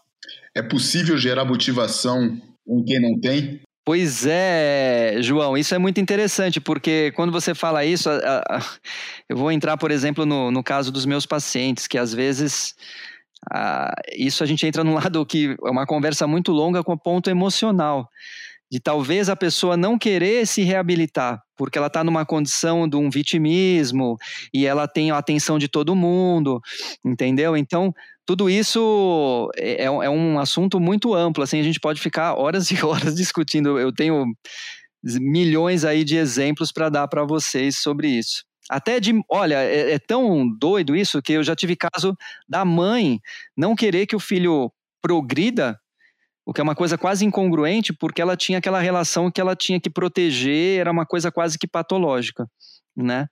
Então, essa coisa da... É porque você acaba... Fala, Júlio. Você, quando acaba com a dependência, você, você acaba é, tirando, dando. Quando você dá um pouco de dependência para outra pessoa, você tira um pouquinho do poder, né? Isso é tão bem documentado através de livros, filmes e o cacete. É, é complicado. O que o João perguntou do negócio de você conseguir é, motivar alguém, você está se referindo a motivações que são motivações é, muito básicas, né? Que é a motivação de falar, de andar, de você conseguir movimentos básicos, se alimentar. No, eu, eu sei que pode parecer perverso, mas no, no mundo de, de alto desempenho, você consegue variar a motivação de um cara. Vamos, supor, o Felipe Toledo, todo mundo sabe que ele quer ser campeão mundial. Você consegue colocar dentro daquela cabecinha que ele precisa vencer o medo e ele precisa é, dar um passo à frente em ondas de, de consequência? Olha, Júlio, eu vou te dar um exemplo básico de como talvez eu não posso falar especificamente, falar, olha, o Felipe tem isso, tem aquilo, porque eu nunca avaliei, né, e nunca é, tive o, o, assim, a oportunidade de fazer isso dentro desse ponto de vista é, neurológico, porque isso é uma coisa que talvez no surf é, ela nem exista ainda, né? As pessoas precisam abrir um pouco a, a visão para isso. Mas uh, o que acontece? Vou te dar um exemplo pessoal. Uma vez eu fui fazer uma é, eu fui fazer um sandboard com o meu filho. Eu tive a estúpida ideia. Tava, minha irmã mora em Florianópolis, num pico maravilhoso lá no Rio Tavares, onde tem vários atletas que moram lá, e eu volta e meia eu tô lá. E bom, e aí eu fui fazer o sandboard com meu filho, torci o tornozelo antes de ir para fazer um curso lá na Flórida de integração de reflexo usando um laser, por exemplo. Então eu passei lá, eu descobri que eu tinha voltado com a, com a lesão, você acaba retornando por alguns padrões. E aí eu voltei, eles fizeram os testes lá, e aí eu passei o final de semana cara, é, fazendo essa integração de reflexos. E eu tinha um tempo muito curto para fazer a, o check-in do voo e, e, e tudo que eu tinha que fazer nesse trajeto, porque era, era muito longe, era mais de quatro horas. E quando você faz isso, eu lembro que eu tinha a sensação plena de conseguir pensar sobre o estresse. Então isso é uma coisa que me marcou muito, sabe? Assim, de você ter uma clareza de pensamento dentro de uma situação de estresse ali é, muito grande. Então, é, com certeza, com relação a essa, essa coisa de fuga ou enfrentamento, eu não diria nem. A fuga não no sentido de você fugir daquela situação, mas você, é, de repente, é, desbloquear o seu desempenho naquele momento. Você entendeu? Naquele momento crucial. Isso é importantíssimo. Se você está integrado com relação a, a, esses pontos, e nós surfistas, nós temos uma atividade que ela é unilateral, é quase como jogar tênis. Né? A gente tem um. Se a gente não for não sendo o Jamie O'Brien que usa as duas bases, né? Ou o Jeff Clark, né? Ou Eu me esqueci daquele pioneiro de pipeline, esqueci o o nome dele Long. agora, mas. é, Não, faz assim, pois Jock é. Pelo Exatamente. Jock Sutherland, porque eu lembro até que tinha, tem um quadro do Jock Sutherland na, na oficina do Tiola, que, que faz as pranchas né, da Lightning Bolt aqui em São Paulo. Um grande amigo, grande legend. E, e, pois é, então se você não trabalha esses dois lados do seu corpo, você vai ter, com certeza, encurtamentos e essas relações, existe um reflexo que se chama RTCA, reflexo tônico cervical assimétrico, onde você tem flexão de um lado do corpo e extensão do outro, onde é um, um reflexo que você prepara o corpo para saber que você tem lado direito e lado esquerdo, para fazer rotação. Então, posso até falar num nível um pouco mais baixo de performance para nós surfistas recreacionais, vamos dizer assim, se você só trabalha essa, esses planos de movimento, você, o seu cérebro, ele vai, como lembra que eu falei do mapa motor lá, do macaco, daquela história, ele vai criar que no seu corpo, a sua articulação, vamos supor que tem 180 graus de movimento, ela tem só 90 para um lado e só os outros 90 do outro. Você não tem a amplitude total. E aí você começa a ver o- o- os seus, vamos dizer, entre aspas, defeitos no surf. Pô, eu não consigo acertar aquela manobra de backside, eu não consigo sair com aéreo com tanta tanta distância ou altura, ou eu não consigo eh, cavar de backside como eu cavo de frontside. Então isso é muito interessante, inclusive porque hoje em dia tem trabalhos magníficos do, do pessoal que treina surf, né? O Leandro Dora é um, né? O Aprimore, tem o Wave Key, tem o Arc do, do Taylor Knox, que eu sou grande fã do Taylor Knox, do- dos vídeos do Momentum lá, e de toda aquela geração. Então, é, o Taylor Knox é um outro cara, né? Que é interessantíssimo nesse aspecto, né? De, de motivação, né? Do cara se superar, né? E de reabilitação, né? Pois é, ele até hoje ele tem isso muito vívido, assim. É, não, isso é interessante. É, é- é uma da. Eu estava pensando nisso, é é a fragilidade, é a fragilidade que se torna um poder, né? Quando a pessoa trabalha, quando ela, ela é, é, di- diagnostica aquela condição, aquela fragilidade e tem o ímpeto de, né, de buscar um apoio é, técnico, né, de, de, um, de um profissional, enfim, de, um, de uma equipe multidisciplinar.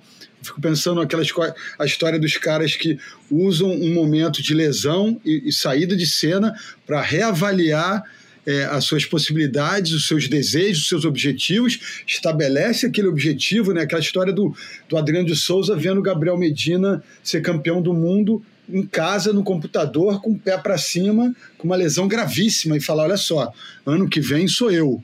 Eu posso, eu quero, e eu tô vendo que aquele cara desbloqueou algo em mim e eu vou buscar o que é meu. Né? Tem, tem muito disso também. A pessoa. Bruno, Bruno, Ah, manda. Bruno deu um exemplo perfeito, né? E o Mick Fanning também, né, Bruno? Isso, 2010, isso. Não lembro quando foi, agora 2004 para 2005. 2007. 2007.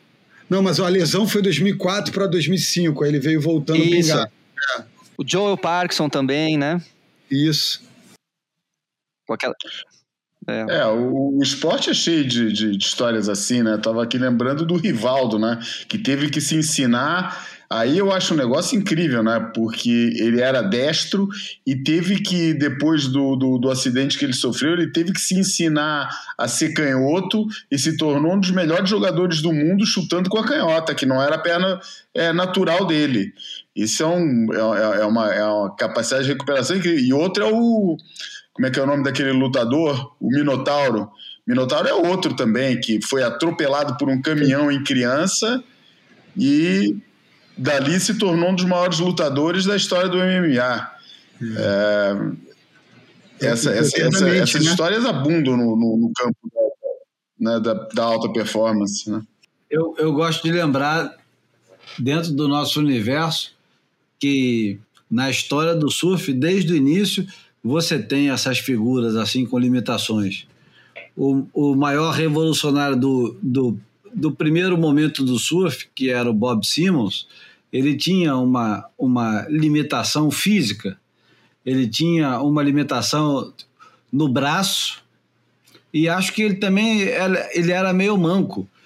E, no entanto, ele foi o cara que é, destruiu o surf antigo e passou quase a reconstruir o surf a partir das limitações dele.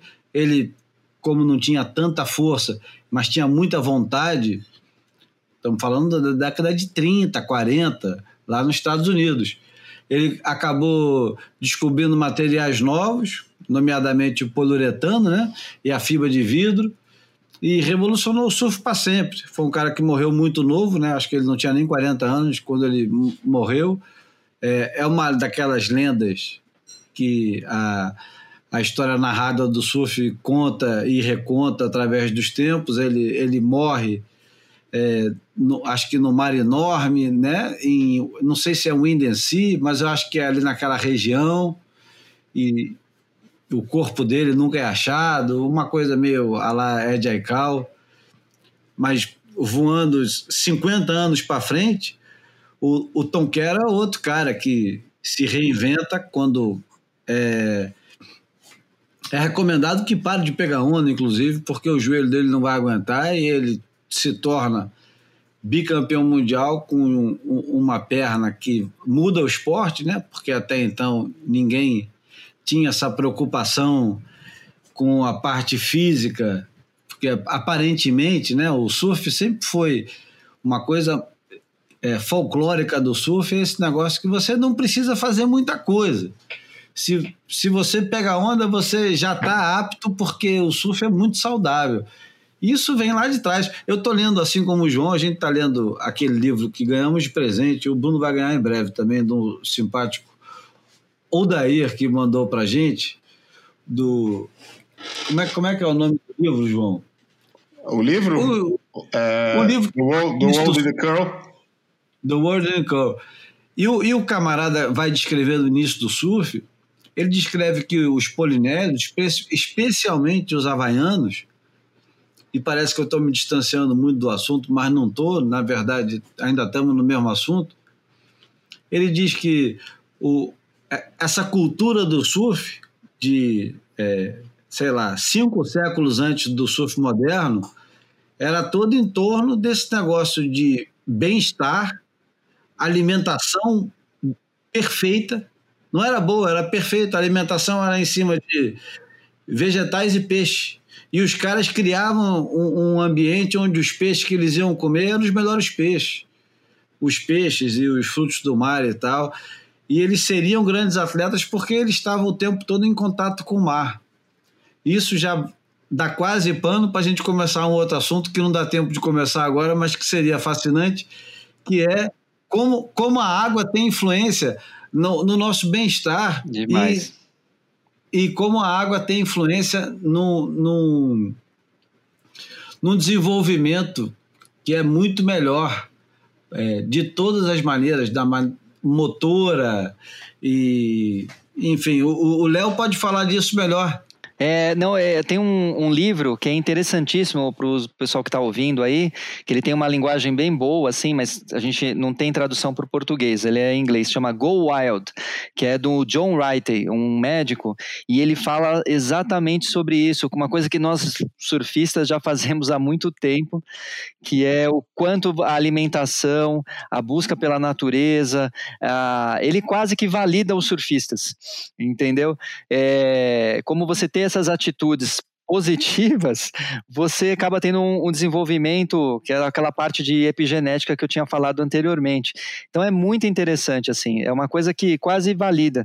E eu queria complementar com essas coisas que a gente estava falando dos atletas, tem um filme bem antigo, que se chama O Incrível Exército de Brancaleone, que eu acho que é o maior, é um, é um filme italiano que fala exatamente isso. O pessoal era da Idade Média ali, um- as pessoas assim não tinham é, as capacidades tal, e aí no fim eles, eles se juntam ali e conseguem o objetivo deles no filme. É um filme interessantíssimo.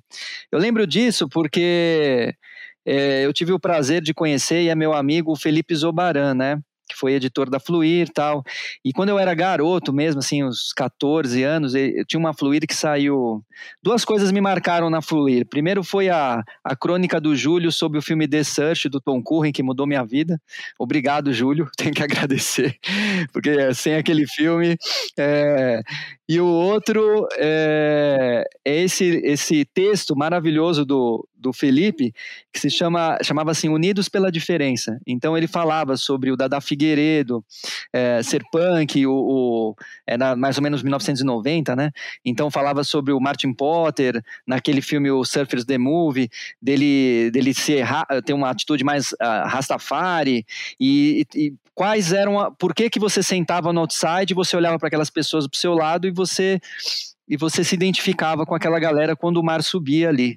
Então, pessoas de diferentes profissões, diferentes é, culturas, porque no, ali ele estava falando sobre não existir uma unidade sobre ser surfista, né? Ser surfista você é ali o um surfista de alma e depende do que você você faz e do que você está interligado. Então, aquilo ali me, quando eu era garoto, assim, me motivou muitas vezes quando o pessoal falava, pô, surf naquela época né, era muito marginalizado, né? É, já era uma parte parte mais branda ali, que era da década de 90, mas ainda tinha esse grande preconceito. Uma coisa que parece que quase que se extinguiu hoje em dia, né? Os pais levam as crianças para pegar onda, enfim, mudou totalmente, né? Mas era uma coisa que me mantinha ali. Eu falava, é, poxa, isso aí. É... Né? Exato. Exato, maneiríssimo, maneiríssimo. Ô, Léo. Oi. Ô, Léo, me fala um negócio. É. É, Mind over Matter. É um bom slogan ou é uma boa verdade? Eu acho que é um pouco dos dois. É um pouco dos dois. Ai, ai. É possível, através da mente, que a mente se sobrepõe à matéria? É os casos que a gente é um pouco os casos que a gente está vendo, né? Quando o, a mente, através da mente, você cons consegue buscar a determinação, a força, a vontade, é, o desejo, isso Sim. tudo que permite você se tornar provavelmente mais apto a fazer uma coisa do que você era quando estava na plena posse de todas as suas faculdades físicas é, é, em determinado momento. Eu acho que isso é um caso típico de pô, da, da, mente se superando a matéria, nesse caso, em relação ao corpo físico, sem querer entrar no campo quântico, né? Daí aí, é, aí nem entrando por aí, entrando só, né? É, e isso é uma, é uma, é, é, uma, é um tema interessantíssimo, porque eu posso falar de técnicas aí, que chama, tem uma técnica da Califórnia que chama Voa Lá, que entra nesse ponto quântico aí, que a gente sobre mente, corpo e espírito, mas tem, tem muito a ver, né? Eu sei lá, eu acho que Kelly Slater é um, é um exemplo desse, de o cara se dedicar com alimentação e ele tá sempre evoluindo, e você vê, poxa, aquela bateria dele com o John John lá, essa última bateria que ele teve, o cara pô, quase 50 anos, né? O nível de performance de do tour, assim, é realmente é um negócio assim que você fala, poxa, o cara é quase um psicopata do negócio, né? Mas é, a gente, é, o surf tem isso, né? Da gente sempre querer evoluir, né? Tem essa ilusão de que, que pode evoluir é, a de eterno, né? Só que eu acho que a, a, a idade. Sim, é, será? Conta. Eu tenho pensado, eu estou numa fase, talvez uma fase mais afastada da minha, do, do surf na minha vida desde que. em vários anos, cara.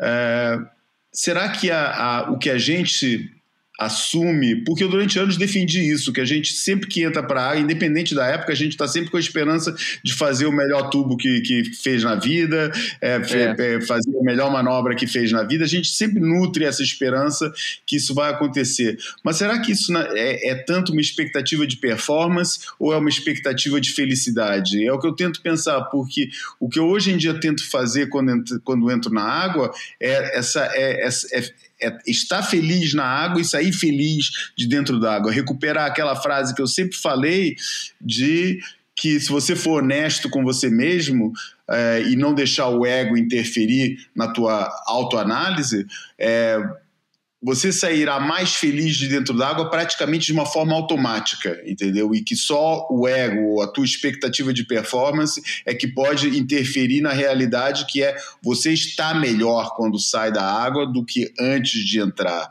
entendeu? A não ser que você tenha esse lado né, do, do ego que eu estou falando, aquela expectativa de performance que depois não é cumprida, é, ou até essa expectativa de performance não é, não estamos falando só de, de performance é, de, de alto surfista. Às vezes a, a, a, a expectativa de performance é, é, é tão é, é simplesmente pô tô a fim de pegar algumas ondas e se vem de lá não pegando nenhuma. Ou você ficou vendo altas ondas antes de entrar e quando você entrou só pegou onda ruim e tal. Eu acho que mesmo nessas situações, se você for realmente honesto e não deixar se interferir, interferir essa, essa visão da tua expectativa, você tá melhor quando saiu da água do que estava antes de entrar.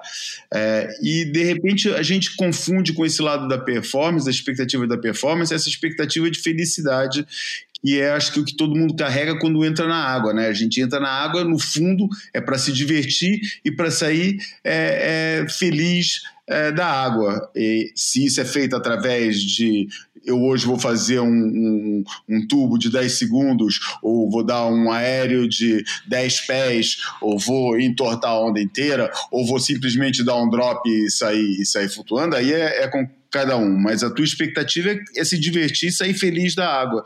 E que eu acho que muitas vezes a gente deixa a ideia, a expectativa da performance se é, contagiar essa, essa, essa, essa realidade que é a expectativa de felicidade, que é aquela que você, na verdade, tem antes de entrar na água. É quase que falar daquele que o melhor surfista é aquele que se mais se diverte, né? E... É, que é uma coisa que eu, aliás, combato ferozmente, né? Eu acho, eu acho isso daí uma. Essa é. frase é muito bonita de falar, daquelas frases lindas, mas que não corresponde à realidade, cara. Porque, é. porra, cara, é, é, pô, o cara que tá se divertindo mais é tá pegando as melhores ondas e fazendo. É, é. Pô, peraí, né, cara? Isso é muito bonito de falar, mas, pô, nunca, nunca, vi um prego se divertindo mais do que o cara que tá pegando várias dentro d'água, cara. Pô, mas você sabe que isso aí tem uma. O surf tem esse negócio, né? Porque o surf, todo mundo já foi, do Kelly Slater a qualquer pessoa, a pessoa que está iniciando, todo mundo já foi prego, né? Então, eu acho que isso põe num, num ponto de perspectiva que tem um, um filme que era uma. Eles faziam uns profiles, a Surfer fazia uns profiles e fez um Tom Curren e Kelly Slater. O Kelly Slater eu nunca assistia, porque eu odiava que era muito ruim. Mas o do Tom Curren, chega no final, ele fala uma frase que você falou essa coisa do ego. Ele fala assim sobre que no final você tem um monte de snapshots, eles têm as fotos, você tem. Só que você tem ali. Você tem uma, uma onda de 10, 15 segundos, mas você tem 4, 5 segundos de revelação e que e tudo no final vai ficar um monte de fotos, que é muito importante para a nossa vida de surfista. Mas o que ele fala que é legal é que, mesmo depois de uma onda tão perfeita, você tem que voltar remando. Né? E a imagem era aquela onda de bal, ele com a fish lá, fireball fish. Então, porra, assim, é um negócio fantástico esse negócio. A gente sempre você pode pegar, você pode ter um momento perfeito da sua vida, às vezes é uma manobra, mas sempre tem uma coisa para você é, progredir e você tem que voltar para remar, né? Quase que uma metáfora da vida, assim, né? Você tem um ponto alto e depois você tem que passar por toda aquela turbulência novamente, né? É bem legal isso aí. Eu também sou da igreja do é Tom Curren, viu, Júlio? Tem, tem, tem, muitas igrejas dessas. Né? É. Aliás, o surf tem sua própria igreja quando o, o Tom Blake disse que. Fala, o, o, João lembra dessas merdas, eu só lembro dos fatos, eu não lembro do. do da, das the Church of the Open Sky. É, a igreja do céu aberto, né? É. A igreja do céu aberto é muito bom. E vale para todo mundo, né? não vale só para o surfista. Né? É. Vale para o alpinista, vale para o nadador, vale para o. Puxando aqui para a área do Léo de novo, eu queria fazer uma pergunta para ele. Deixa eu falar só uma coisa, João, que quando você estava quando você estava construindo ali teu argumento, eu quis entrar no negócio e acabei não entrando. Tem uma coisa que me assombra um bocado e que eu acho que tem a ver com, com, essa, com essa conversa que nós temos hoje. O, a minha cabeça, quando entra dentro d'água, ela continua sendo a cabeça do cara que tinha 30 anos. Eu tenho hoje, vou fazer esse ano, eu vou fazer 54. Mas o, o problema é que eu ainda acredito que eu sou capaz de fazer determinadas coisas. E eu entro dentro d'água quase convencido disso.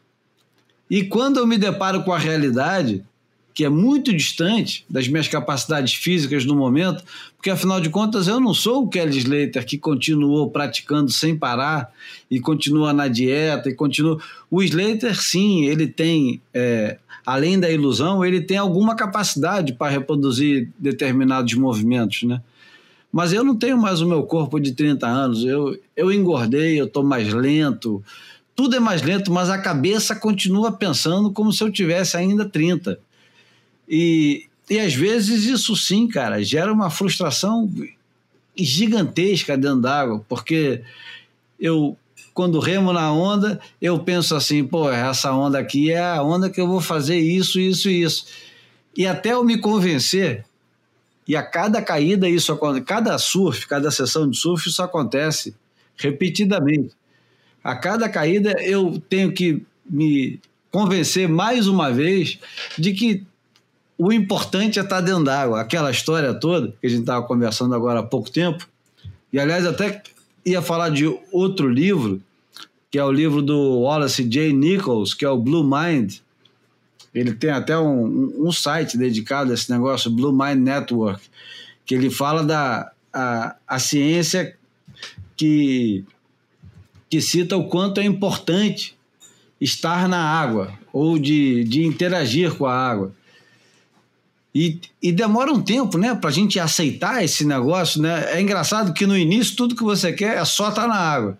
Quando você começa a pegar onda, tudo que você quer está na água. Não importa se você vai estar tá na água para pegar espuma, se você vai conseguir ir no corte. Tudo que você quer é ter aquela sensação rápida de 3, 4 segundos, né? Aquela descargazinha ali de ilusão. E aí, finalmente, é, é, é um ciclo essa merda, né? Porque agora depois dos 50, 60, você começa a querer também de novo. Não, me dá só, só me empresta aquele momentozinho. Eu não tenho mais a ilusão de ficar fazendo aqueles negócios, aquelas macaquices que eu fazia antes. Deixa só eu lembrar um pouquinho de como é que era aquele negócio. É muito legal. E uma das coisas interessantes que você falou aí, Júlio, não sei se você viu esse, esse documentário da WCL do Billy Kemper. Vocês estão assistindo? Tô. Não. Tá, tem um que tá no, terceiro, tá no terceiro episódio agora, e esse terceiro É episódio. do acidente, né? Do acidente, exatamente. E aí ele fala que eles estavam naquele. eh, naquele pico que eu não vou falar do Marrocos, né? Quem assiste, eles dão o nome lá todos, mas maravilhoso, né, João, aquele pico. Mas ele ele fala assim: porra, nós estamos naquele suel, eu já estava há nove horas na água, a gente voltou para o barco, e aí eu olhei aquela. Não, não podemos perder. Aí um entrou, o, eu não lembro quem era o surfista, depois o Cole Smith entrou, e ele falou, pô, eu tenho que entrar também. Então, isso aí, Júlio, que você está falando sobre a cabeça, talvez, é, o dele foi o ponto que ele foi aquela onda do dia, e ele foi de novo, ele estava exausto, mas a cabeça dele ainda estava assim, não, eu preciso ir lá, eu preciso performar, eu, né? Então, isso tem muito a ver também. Assim, às vezes a gente tem que tomar cuidado com para não se lesionar, porque a nossa cabeça está num momento, pô, eu quero fazer aquilo, mas o corpo eu preciso de um tempo para acompanhar. E aí eu vou dizer um, um texto que eu li do Tom Curren, quando ele estava voltando naquelas muitas e muitas voltas, depois daquele mítico, uh, aquele campeonato que ele ganhou vindo das triagens tal, aí sempre tinha aquela história, né? Ah, o Tom Curren vai voltar, o 94, o Tom Curren vai voltar.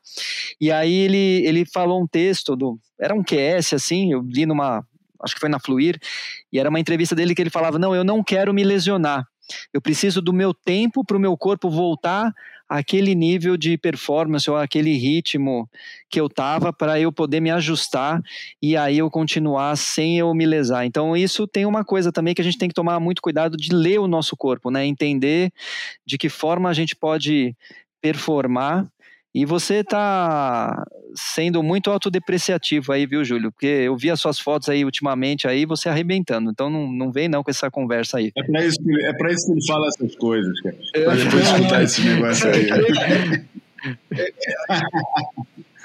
É porque as fotos, assim, eu sou assim, admirador, confesso, do, das habilidades do nosso amigo, mas acho que a, a, a eu sei o que ele está Uhum. falando. A- as fotos são mais benevolentes, né? Se você, você pega o vídeo, você. você eu, eu tenho uma relação com vídeo péssima.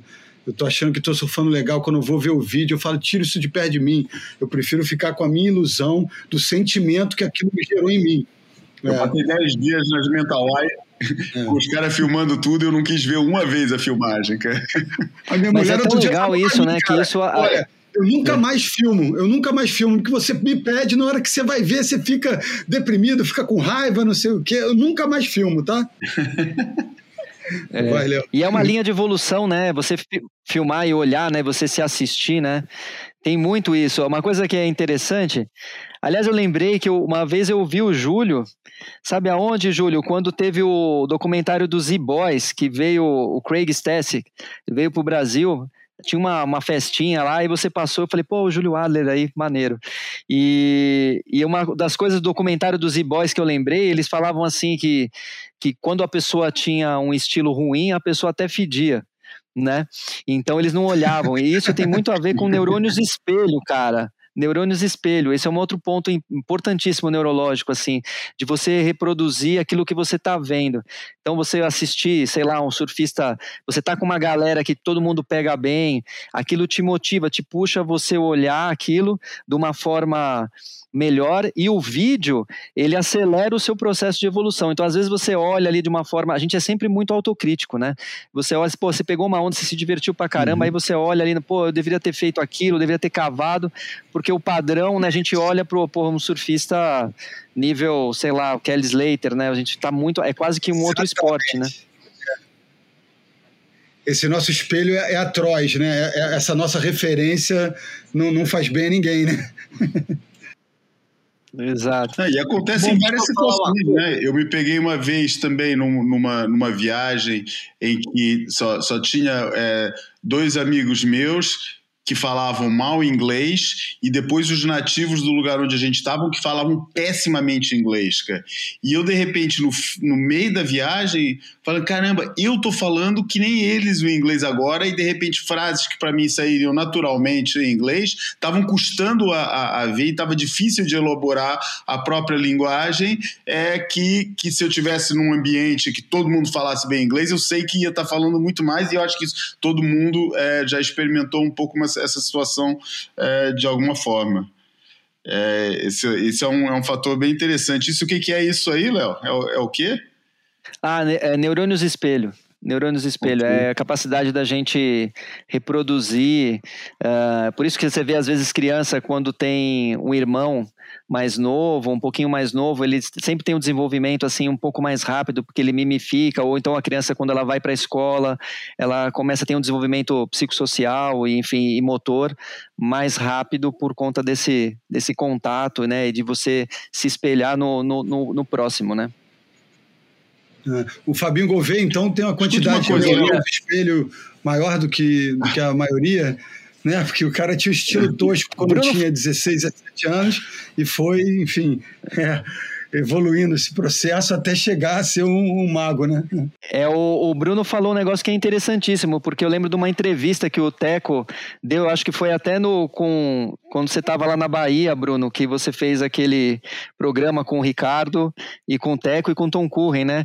Que ele, ele contou isso, que o que o Fabinho saía e ficava assistindo o Tom Curren, não tinha, naquela época que a gente não tinha, era VHS e tal, ele, na- no circuito ele saía, ficava assistindo Tom Curren, voltava para a água, praticava de novo, e o Júlio também no Séries Fashion, quando no Instinto, ele, eu lembro que ele falava muito disso, assim, de, do- da galera que saía para assistir, sei lá, Fred Dorei, para ver o estilo, enfim, para evoluir, né? Deixa eu aproveitar esse assunto, então, e que hoje é Dia das Mulheres. Mas sabe como é que é o, o, o boia? O boia, quando a gente diz que vai se despedir, é que começa a outra, né? mas, mas, em homenagem ao Dia das Mulheres e o assunto que eu lembrei de ter conversado com o Léo, e que é muito interessante, e que eu acho que quase todo mundo com bom senso acaba se identificando, é que o bom surf ele é muito feminino, né? Quase todo grande surfista ele tem um jeito muito feminino de surfar, porque se não tiver esse jeito feminino, porque é completamente o surf moderno do surf antigo. O surf antigo de sobrevivência, como por exemplo um cara igual o Greg Noll, É. com aquela base de sobrevivência para vencer uma onda em Waimea, era uma coisa. É. Mas o próprio Phil Edwards, que é o primeiro grande surfista da era moderna, já era um cara de movimentos felinos. E sempre quando você associa o felino, é uma coisa quase sempre feminina. E o Léo estava se referindo a uma conversa que o David Rastovich teve com a Stephanie Gilmore, e os dois falando sobre estilo e falando do Curren. E chegando à conclusão de, de quão feminino era o, o estilo do Curren deles dois, né? Eu, eu tava esperando você chegar no Danny Keloha, mas. mas É, Olha, não precisa chegar no Danny Calor, mas se você lembrar as mãos do, do Mark Richards, você vai ver que é isso foi muito parecido com imediatamente que eu tinha lembrado. Isso foi exato. Quando você falou, foi a primeira imagem que me veio.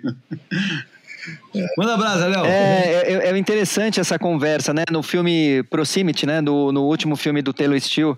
E aí ele fala assim, ela, ela- ela começa a falar, não, eu me inspiro em caras que têm um surf mais até feminino. Aí o, como você, o Tom Curren, aí o Rastovich, ele dá até uma risada meio assim, sem graça, né? Como se afetasse a masculinidade dele, talvez, sei lá. Ele, ela falar isso assim, mas foi engraçado porque é, uma coisa que é interessante é que essa economia de movimentos, né, ela tem a ver com o gasto energético. Então, quando você tem a, o movimento per, biomecanicamente perfeito, com alinhamento perfeito, ele, ele, ele tem uma sutileza do movimento.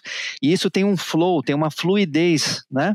É quase como a ginástica olímpica, quando o cara dá aquela nota, pô, vai dar nota 10, aí fez executou o movimento quase que perfeito, né? Então, isso é muito interessante, né? E existe a energia mesmo, masculina e feminina, né? Então, esse- essa fluidez do movimento, né? A graciosidade quando você faz o, o- é, esse movimento, é, sei lá, a gente falando da, é, dessa parte, existe até um, um lado meio sexy, né? Se a gente lembrar da Hel Sun, né? Várias surfistas, a própria Stephanie Gilmore, né? Que ela tem aquela, aquele, é uma feminilidade, ela tem uma graciosidade que é impressionante. Lisa Anderson, né? Então, eu acho que isso é uma coisa que mescla e agrega e é, é prazeroso de você olhar, né? De você assistir aquilo e você, né? Perceber esse- esses movimentos aí. Pô, Muito bem.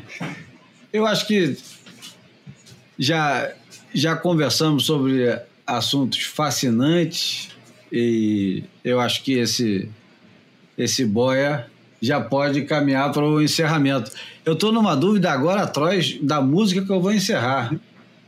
Porque depois de eu falar eu tanto. convidar o Léo de novo só para abrir um capítulo que eu estou aqui me mordendo para não, não, não abrir aquele, aquele terceiro tempo do, do, do Boia, que é a, a- como é que tem avançado o estudo da aplicação dos psicodélicos no, no- na- nas questões cerebrais, que acho que é um campo super interessante, que é uma área científica que está ainda devido a muito preconceito é, e ao estigma criado sobre, a, sobre o uso recreativo das drogas, é, que levou muito tempo para ser aprofundado e agora, no, vou dizer o que, os últimos 10, 15 anos, será, Léo?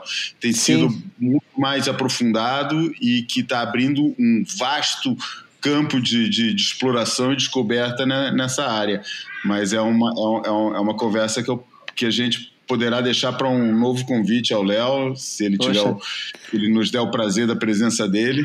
Seria uma, Pra quem, uma honra. pra quem queria ir embora, né, João? Tá ótimo.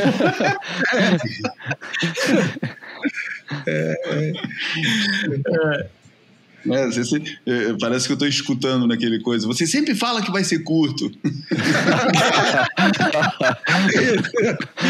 É, Bom, eu queria agradecer muito ao Leonardo Cerveira, fisioterapeuta, especialista em neurologia e fisioterapia neurointensiva e, acima de tudo, e antes de mais nada, surfista, pela colaboração conosco hoje no Boia 87. Bom, é, é, eu queria só deixar aqui o agradecimento pelo convite. E olha, foi uma honra bater esse papo com vocês. Assim, uma satisfação pessoal de fã, né? Que eu sou, acompanho já o Boy há bom tempo e o trabalho de vocês já há longa data. E, e é como vocês uh, pavimentam a cultura do surf, né? E isso é uma coisa que é fundamental. Eu acho que num, num, alguns boias atrás foi falado como, sobre como o porquê de ser surfista, quando que você vira surfista, e isso vem também da, da formação cultural, né? De você entender esse esporte que não é esporte tão fascinante que, sei lá, você tem uma um, um, vento que passa ali a milhares de quilômetros ali no, no oceano, que essa energia ela é passada para a superfície da água e ela vem quebrar numa praia e a gente em cima de uma prancha que transmite essa energia para a gente, que a gente fica, como diria o nosso campeão mundial atual. Não pode, não pode ser inoca, né? É, stoked, né? Como disse o nosso campeão mundial. Então, hum. é isso. Pô, muito obrigado, muito obrigado mesmo de coração aí poder bater um papo com essas feras aí que vocês são. Nada, o prazer é nosso. O prazer foi todo nosso, cara. Todo Pô, nosso, meu irmão. Prazer enorme. Olha, é essa cultura toda, né? Essa verborragia, nossa característica. Pô, mas eu nunca tinha sentido essa coceirinha na nuca, meu irmão. Você levou a gente para outros lugares e foi super interessante. E é, espero que a gente tenha. Eu nunca senti tanto, tão forte a dualidade de querer sair e de querer ficar. legal, legal. Ô, Júlio, sai de cima do muro, escolhe isso aí, ou então bota a gente pra votar nessa música, porra. Ou, ou, ou, conta onde é Pelicano Point. Caramba, a gente nem falou disso, Lembramos, é. E a gente, isso também é uma coisa muito boia, né? A gente fala que dos assuntos que vai falar e depois o único assunto que a gente não fala é o que a gente combinou que ia falar. Exatamente. É uma piada interna. Então, outro. É. Porque eu já ia já ia convocar o Léo para responder através de WhatsApp a sua pergunta para o próximo boy sobre os psicodélicos. já ia ser uma bela introdução para o próximo, mas de repente a gente já vai ter o Léo no próximo boy respondendo as coisas, ou pelo menos marcamos uma próxima participação dele, exatamente para falar disso e do assunto que a gente deixou de conversar, que era nomear ou não os Secret Points no, no século XXI. Legal. Mande, mande suas cartas para a redação. Bom, Léo, obrigado. É, obrigado ao João por ter a, é, deixado a patroa esperando durante uma hora e 42 minutos. Sacanagem, cara, isso não se faz. Uma hora e 42 minutos desde que a gente está gravando, né? Tirando o, o antes, né? O pré. A preparação da pauta não usada. É. Obrigado, Bruno Bocaiúva, mais uma vez. Pô, obrigado a e vocês. Olha, obrigado a música que vai terminar. Manda. A música que vai terminar hoje não é uma música, são duas músicas, porque é o seguinte: já que é o Dia da Mulher, não posso deixar de homenageá-las. E a música não é de uma mulher. Eu estava na dúvida entre botar uma música sobre uma mulher e uma música de uma mulher. Aí eu fiquei pensando, vou botar a Bjork, que está guardada aqui há muito tempo para colocar, que eu adoro, a islandesa Bjork, ou eu vou botar esse disco espetacular de um artista de rap chamado Gospel, que dedicou um disco inteiro a Olga Korbut, que é uma atleta de, de ginástica rítmica, ex-ginástica olímpica, que é a primeira nota 10 né, da história, que depois é, seria seria reencenada pela Olga, não, Nádia Comaneci. Isso. Né? Mas a Olga Korbut é, participou de três Olimpíadas, é uma atleta fantástica, né? E esse disco do Gospel é um disco dedicado a ela. E vocês vão ouvir agora tem a introdução e depois tem a música, vale a pena. Muito obrigado por ter ouvido. Esse foi o Boia número 87. Aquele abraço. Viva o feminino. Olga Valentinovna Korbut, apodada El Gorrión de Minsk, es una gimnasta de la antigua Unión Soviética. Nacida en Grodno el 16 de mayo de 1955, ganó cuatro medallas de oro olímpicas y es considerada la gimnasta más importante de la historia y una de las deportistas más influyentes de todos los tiempos. Olga Korbut lideró una revolución sin precedentes en el deporte de las barras, pues frente al tradicional énfasis en los elementos estéticos y la elegancia en los ejercicios, sus rutinas se basaban en explosivos saltos y piruetas de gran dificultad y riesgo, potenciando los aspectos técnicos por encima de los artísticos. Esta es su historia, o más bien, su historia narrada a través de gospel. Raise the blade como un gillette, el verbal estilete de skills que te cortan como un filete. Flipante, te jodo como The Pink Panther. Metes la mano y yo el codo, rollo Vince Carter. Estuve encerrado en la celda 2 y el celador está helado como encelado, cansados de mirar al cielo esperando a que llueva. Rezando por una prueba, God. Miro al suelo, solo si mancha mis Jordan nuevas. Never. Porque la calle es la cancha en la que se juega. Mírame con A6 Gel, un punto láser. Quítate las gafas 3D, hoy Google Glasses. Vino de mecenas a invitarme a una copa, pero el vino de mis cenas vale más que su ropa. Donde antes hubo un cougar, hoy solo quedan arrugas que a juzgar por la luga no llevan caviar beluga. Tengo que cambiar de lugar, mi rabia desnuda. ah. No hablo como Pablo Neruda, hablo como Dios Yahvé, Allah y Buda. Me la suda el nombre, sé que el hombre siempre tuvo dudas. Envuelto en flash como Kurt Cobain, rap de que nuevo Johnny Cash, blues, cocaine. ¿Me vas a robar? ¿Acaso eres Pablo Escobar? Puedes probar, pero mi lengua es la escopeta de Omar. En la cruz como Barrabás, están atrás, pero van a más. Tú nunca ganarás paz. No pienso salir corriendo después de tocar el timbre, irme. Yo soy un soldado, disfruto esperando freedom. Uh, uh, ser rapero te queda grande, como el exalero de los Thunder. Oh shit, tengo más cara que el coronel Sanders. Flow sí, oro en el sampler. Ah, estoy subido en el Greenland, fingen, escuchan un flow mío y se rinden, porque en vez de cerebro tienen se rinden. Me piden comida, pero aquí solo sirven morfina, teflón en ghettos y el telón de acero es film de cocina, de Ghost Bell, surgido del ghetto blast y el boom de la necesidad de dinero y música juntas. Creo que se me nublan los ojos cuando me domina y veo la lluvia de color rojo como mercromina. Me drogo sin aguja, amigo, que ruina. El ego para mí es como heroína. Llámame el sonido como Stan Getz, pero en el oído solo el ruido de los tanques. Huido del bunker, fui poniendo bombas en los bunkers. Ahora se propagan como ondas en estanques. Ah, Mi mierda es óptima, óptica Zen Shaolin. De mí estás tan cerca como Próxima Centauri. Como Próxima Centauri. Si yo soy un líder como Fidel Castro, si me sigue el rastro, di de mí que vivo en beats de Large Bro. Mira, no vaciles al astro. Si tu mic es Hasbro y di Rakim, si te piden el password. Mis rimas están guapas como Kim Novak en Vertigo. son. Yo cuento pares de zapas, tú cuentas céntimos. Mis rimas están guapas como Kim Novak en Vertigo. son. Yo cuento pares de zapas y tú estás. Soldados son negocios y el dinero se extingue y traicionado por tu socio como Avon y Stringer.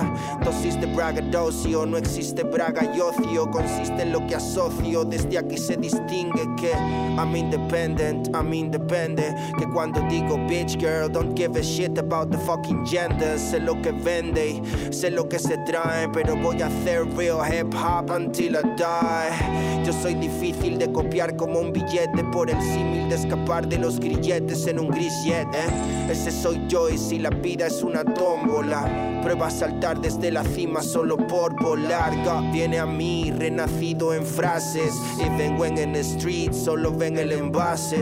En clase con el libro que la River Classic. Más corre Galiz, then I rip your pase. Con mi pañuelo persa de seda paisley. Montado en un spaceship, rockers, so don't face me. Caliente. Mi polla es Alien 3. Tú compras joyas a tu shorty en el AliExpress. Parto el bistec y mojo en el Cajun. Dios existe y tu tech está triste como John Legend. Ah. Escupo barras negras en tu código. Me escuchan rapear y dicen Father Son Holy Ghost. Shit. Tus padres son alcohólicos o hermanos. No ladres cómico, es en vano reservado. Que todo es cuestión de timing. How mi boca tira lightning bolts, luego shining golden. Oh, padre africano y madre andaluza. Follaron viendo un paisaje y salí salvaje como una palusa. Preciosa, la droga solo era una excusa. You want my juice up? Allah us. Morenos en el corredor, nos vigilaban por la piel, no dije un goddamn word. Keep your mouth shut. Despilfarro de skills, rajo el estilo majo, que elijo, fajo de 3000 o perfil bajo.